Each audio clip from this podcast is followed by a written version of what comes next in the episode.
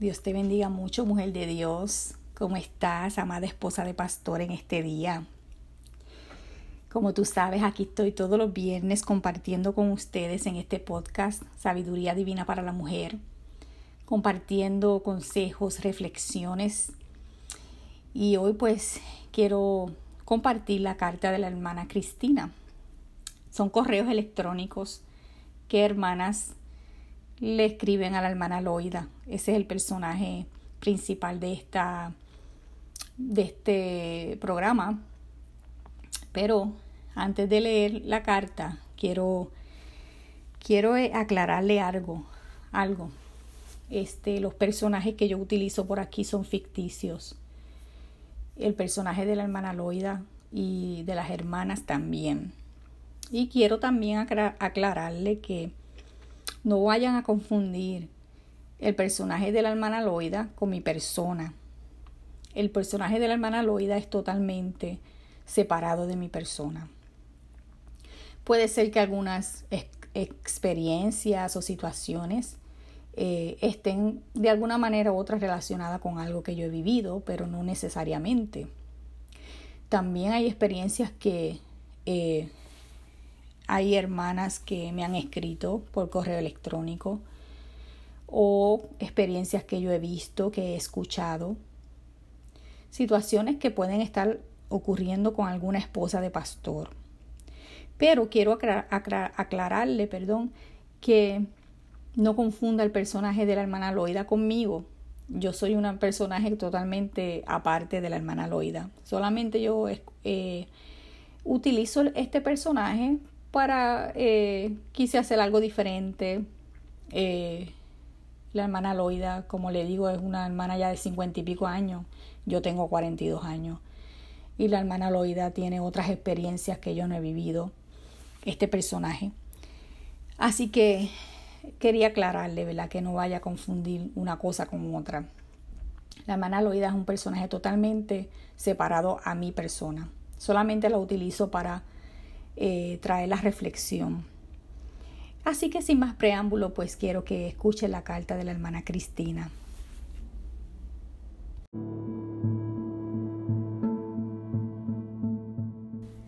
Carta de la hermana Cristina. Estimada hermana Loida, espero se encuentre bien. Le escribo porque necesito una palabra de aliento. Hace seis meses que mi esposo y yo nos mudamos a otra ciudad ya que instalaron a mi esposo como pastor en una iglesia. Tristemente, el pastor anterior cometió, adulterio. Entonces, escogieron a mi esposo para pastorear el rebaño.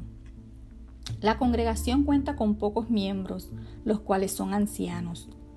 Son personas amorosas y hospitalarias, y en el tiempo que he estado junto a ellos los he aprendido a amar. Pero tengo un problema. Me siento muy sola. La congregación de donde salimos tiene alrededor de 200 miembros y es una iglesia dinámica. Allí ayudé a mi esposo trabajando con el grupo de damas jóvenes. Pero desde, ese, desde que nos mudamos a esta ciudad me he sentido sola. Me hace mucha falta las hermanas de la congregación anterior. Aquí no hay damas jóvenes y las ancianas que hay son pocas y algunas apenas pueden llegar a los servicios por motivos de enfermedad. Mi esposo me ha encontrado llorando varias ocasiones y está preocupado por mi salud emocional. Me ha dicho que si quiero, él puede pedir que nos trasladen a otra congregación con más miembros. Yo le he dicho que no, porque sé que el Señor nos trajo aquí. Además, esos ancianos no tienen la culpa de lo que me sucede. Ellos necesitan un pastor que los ame y los atienda. Y mi esposo tiene esa compasión que ellos necesitan. Mi hermana Loida, yo no quiero sentirme así. Tampoco quiero preocupar a mi esposo, pero necesito un consejo y una palabra de aliento. Sé que usted me puede ayudar porque ha pasado muchos años en este ministerio y tiene experiencia. Quiero salir de esta situación de tristeza en la que me encuentro. Quiero superar este sentimiento de soledad.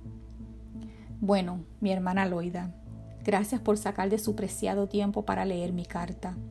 Espero su urgente respuesta. Su hermana Cristina.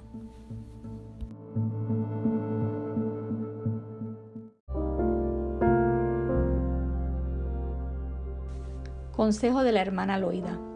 Dios te bendiga mucho, mi hermana Cristina. Gracias por escribirme. Quiero decirte que entiendo perfectamente cómo te sientes. Yo también pasé por ese proceso. Cuando mi esposo y yo comenzamos este ministerio, salimos de una congregación de aproximadamente 500 personas. Estaba involucrada en diferentes grupos, pero cuando el Señor nos sacó a cumplir con el ministerio, nos movimos a un campo nuevo. Allí no había ni siquiera un alma convertida. Comenzamos a trabajar y a predicar el Evangelio. El terreno estaba duro. Pasaban los meses y las personas rechazaban la palabra. Esto me produjo desánimo. Comencé a experimentar una soledad inmensa. Lloraba todos los días. No había palabras de parte de mi esposo que me dieran consuelo. Entonces él decidió ayunar por mí. Yo no sabía en ese momento lo que mi esposo estaba haciendo, pero esos ayunos provocaron a que Dios ministrara mi vida de manera personal. Un día, mientras leía las epístolas del apóstol Pablo, me di cuenta que este varón aprovechó sus momentos de soledad para ministrar sus dones. Él, mientras estuvo en la cárcel, escribió esas cartas tan edificantes. En sus momentos de soledad, él pudo decir palabras como estas, todo lo puedo en Cristo que me fortalece. Filipenses 4:13. También dijo, porque cuando soy débil, entonces soy fuerte. Segunda de Corintios 12:10. Cuando leí las cartas de este guerrero de Dios, me entró un ánimo tremendo. Entonces comencé a pensar, según el apóstol dijo en Filipenses 4:8. Por lo demás, hermano, todo lo que es verdadero, todo lo honesto, todo lo justo, todo lo puro, todo lo amable, todo lo que es de buen nombre, si hay virtud alguna, si algo digno de alabanza, en esto pensad. Comencé a ver las cosas de manera distinta y metida en la cárcel de la soledad, como el apóstol Pablo, comencé a escribir cartas. Y hasta este día, en la soledad o en compañía, todavía sigo ministrando a través de las cartas, así como lo estoy haciendo contigo en este momento. Mi hermana Cristina, Dios quiere que ministres los dones y talentos que Él te ha dado. No, esperes utilizarlos cuando la iglesia esté llena o cuando veas lo que deseas ver. Recuerda que el que te ha metido en esta prueba es Dios, porque Él quiere que aprendas a conocerlo en la soledad y a escucharlo detenidamente.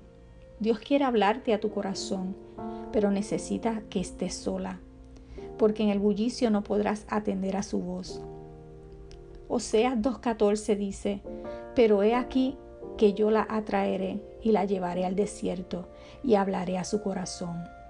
Hay algunas cosas que debes conocer de Dios y este es el momento porque Él te ha llevado al desierto.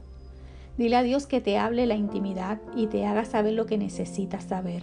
Dile que te enamore y te ayude a disfrutar de su compañía. Aprovecha la soledad para explorar otros talentos y dones que no sabes que tienes. Ayuda a esas ancianas de la iglesia, visítalas, impárteles la enseñanza de la palabra, trátalas como a madres y escucha sus consejos. Siéntate a escuchar a Dios a través de ellas, porque en las canas hay sabiduría. Tu soledad es una escuela donde Dios quiere enseñarte cosas nuevas. Usa la soledad para estudiar la palabra, escribir un libro, aprender a tocar algún instrumento, enseñar a otras damas a través de la internet, etc. Perfeccionate en aquello para lo cual Dios te ha llamado. No veas la soledad como tu enemiga. Mírala como un instrumento por el cual podrás examinar tu interior. Y para concluir, quiero decirte que en este ministerio llegará el momento que te harás amiga de la soledad y con esto no estoy diciendo que te convertirás en una persona antisocial. A lo que me refiero es que el Señor te llevará continuamente al desierto, aun cuando estés rodeada de muchas personas, porque querrá hablarte en la intimidad y conquistar tu corazón. Bueno, mi hermana Cristina, espero que estas palabras puedan alentarte. Tú puedes vencer la tristeza. Yo pude vencer, porque, como dijo el apóstol Pablo, todo lo puedo en Cristo que me fortalece. Sinceramente, tu hermana Loida. Bueno, mi amada hermana, espero que te hayas edificado en este día con esta palabra. Eh, quizás tú también estás pasando por este momento de desierto, de soledad, así como la hermana Cristina. Pero quiero decirte que Dios ha sido el que te ha llevado allí. No pelees contra su voluntad. Tú puedes vencer, así como pudo vencer el apóstol Pablo, así como pudo vencer la hermana Loida. Tú puedes vencer esos momentos, esa tristeza. Aprovecha la oportunidad para que puedas salir de tu zona de comodidad y hacer tareas diferentes a las que has hecho antes. Desarrolla tus, tus dones, desarrolla tus talentos. Ministrale a otras damas que están más solas que tú o que se sienten más solas que tú otras damas que están pasando situaciones peores que las tuyas. Sigue el ejemplo del apóstol Pablo, que quien en su soledad eh, nunca dejó de ministrar los dones de Dios. Llénate del Espíritu Santo, llénate del Espíritu Santo para que puedas adquirir el fruto del Espíritu, el gozo de Dios, como dijo el apóstol Pablo, está siempre gozoso. Se puede tener gozo aún en medio de la prueba y de la soledad. Eh, es importante, ¿verdad? Yo he experimentado la soledad también, pero en medio de la soledad Dios me ha fortalecido, Dios me ha ayudado. Y he aprovechado esos momentos para, para ministrar, para ministrar la palabra de Dios en diferentes maneras. Tú también aprovechas para, aprovecha para hacer lo que Dios te ha mandado hacer.